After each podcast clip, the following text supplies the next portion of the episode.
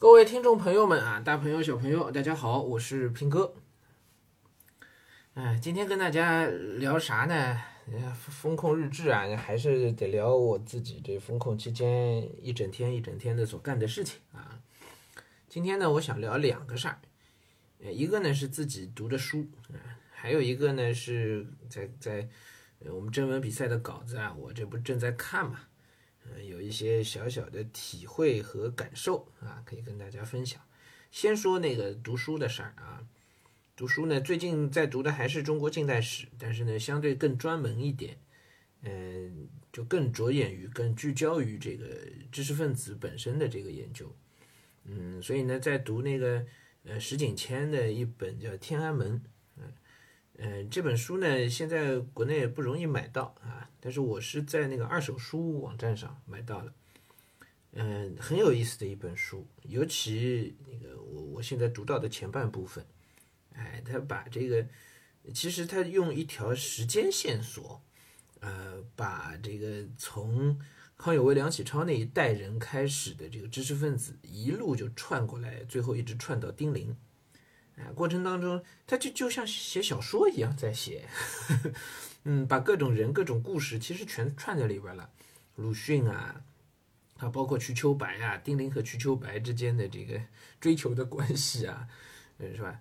哎，全全部都写到了。然后梁启超啊，康有为也花了很多的笔墨啊，全部都是文人，全部都是所谓叫读书人嘛。作作者还有意的去避开了一些。特别政治化了的人物，比如孙中山之类的，都作为背景。孙中山是作为背景出现的，主线人物其实是那一一整代的这个，就不是一整代了，就贯穿整个时代的这个知识分子们，啊，花了蛮多笔墨去写康有为、鲁迅，包括丁玲啊，包括瞿秋白，哎，就，嗯，你都更加立体一些。就这些人物的事儿呢，其实我我们我自己之前都知道。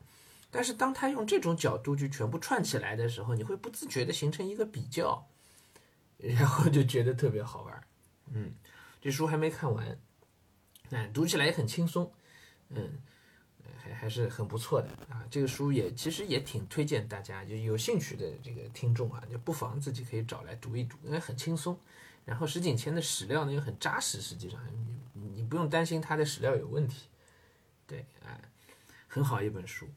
那么同时呢，还在读一本这个周策纵，这是这是学者了，呃，这个这本书是比较这个学术化的，就是五四运动史，五四运动史，啊，那这本书当然学术上的价值毋庸讳言了，啊，非常非常的厉害啊，作者的这个史料的功底太扎实了，他为了写这本书，另外编成了一册史料，变成了一册这个史料汇集，啊，所以这背后用了。哎，何止是几百本书，我觉得简直都要上千本的这个。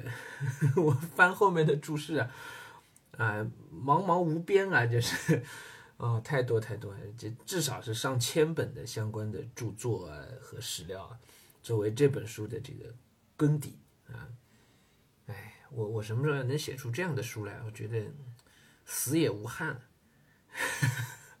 太牛了，嗯。而而且啊，它前面的内容其实还是读起来还是很顺畅，你一点都不觉得磕磕绊绊，那，逻辑线啊，呃，各种细节的排布啊，哎，都做得非常的好，嗯，这历史学家真的，真是如果出来写小说的话，我觉得很多小说家都不要混了，对，哎，因为历史学家掌握的都是一个事件的全部的侧面，尽可能是掌握到全部的侧面。然后在这么纷繁复杂的各个侧面当中，他还能把这些事情的线索给拎出来，把这个主体给凸显出来，还要带褒贬，哎，一般的小说家恐怕也真做不到，啊，很厉害，嗯，好，这这两本书，这两本书最近读的还是很很愉快的啊，很爽，很爽，嗯，两本书各各有各的爽，哎，都都属于欲罢不能的那种，嗯，五四运动史快读完了。呃，但是呢，就还还是缺了很多笔记。我第一遍读呢是自己那个训泛读了一遍啊，就拿着笔圈划了一遍，已经到第十三章了，快了。嗯，然后之后这个书也要跟那个诠释转译一样，要去做这个细化的编目的笔记。其实我还没想好这笔记到底怎么做啊。好，这是关于读书的事儿啊，这两天的情况汇报。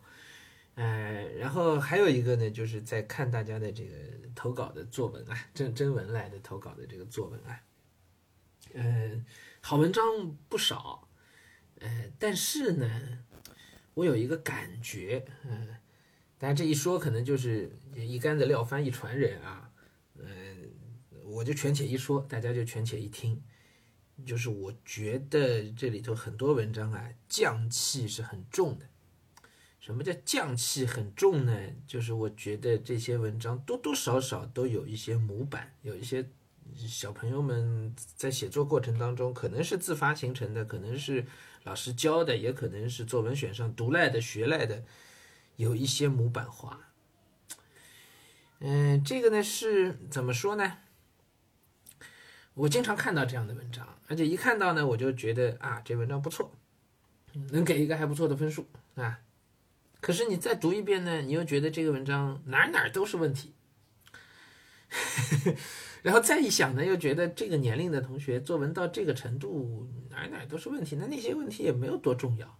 再想一想，真要给分的话，我确实不会给很低的分数，哎，这文章就过了。可是你说这个孩子真实的水平有没有通过这样一篇文章表现出来呢？只怕并没有，是吧？或者说给一个完全超越了这些模板的文章之后，他是不是能把它写好呢？只怕也存疑。嗯，因为我作为一个老师啊，看大家的文章啊，呃，我最希望看到的是什么？大家可能有一个误会，大家普遍都会觉得老师希望看到很好的文章。啊，看到完成度很高的文章，是吧？完成度这个词在 很多这个现现在很多领域里都挺挺挺挺常用的啊。希望看到这种完成度很高的文章，但你知道什么叫完成度？我之前在风控节目里、书房节目里都不止一次的讲到过的。完成度啊，这其实就是指一个工业化的产品。我们现在的好莱坞电影啊、网大，对吧？网络大电影这种东西啊，它是讲完成度的。是讲包括很多动画片，它从生产的那一刻开始，就是为了给制片人挣钱的，就是给背后的投资方挣钱的。嗯，它是一个完全商业化的东西。那么这个时候的完成度就很重要喽。可是对于一个还在练习写作过程当中的孩子来讲啊，我觉得写文章就真的是真情实感，应该比这个所谓的完成度或者是能拿到多少分数要要。要重要，重要的多，嗯，但这些作文也不能说全部了。确实，我看到一些作文呢，属于比较典型的是被规训出来的文章，被规训出来的啊，就是孩子已经比较熟悉这个应试作文的套路了，然后呢，就按照这个套路来写，当然就没有什么大错。我一方面看到之后，我挺欣慰的。实话实说，挺欣慰的，因为我们这节目本身也在讲学校单元的那些作文可以怎么写，是吧？这本身也是个应试的路子，所以我看到之后觉得挺欣慰，这文章挺好。作为老师，作为阅卷老师，我我挑不出太多毛病来啊。作为阅卷老师，我可能就得给一个不错的分数。那同时，另一方面，我自己作为一个老师呢，我我其实特别想要看到孩子能够在一篇作文当中暴露出一些问题。这个是让我可能觉得更欣慰的地方，就是他真情实感的表达，真实水平的呈现。然后我发现，哎，这个地方他有问题。我知道，当我发现这个的时候，我在点评当中，只要给孩子提到你这个地方有问题，你看哪里哪里都体现出来这个问题，我知道这个孩子就能进步。因为，那这我我不知道该怎么去讲，但是大家家长们应该能够理解这一点啊。哎，就没有你，你不发现问题的时候，你其实永远进步不了的。就你如果永远拿出来的是一篇规训的很好的，然后完成度很高的一篇作文的话，那其实老师就挑不出毛病来，对你来讲就不是件好事情，你就进步不了了，你就一直停在那个那个水平上了，对吧？但如果一篇文章当中能够呈现出一些问题，把你的毛病暴露出来，那对你来讲应该是一件好事情，是不是？呃，我我这次看到的文章里确实有一些，哎，这些问题暴露出来，但是也有一些暴露的问题呢，它仍旧是在一个规训的模板下就暴露出来的问题。而不是那种很真诚、很打动人的那种表述。就明显觉得这些孩子都都会很很很，就这个我们读到的文章里。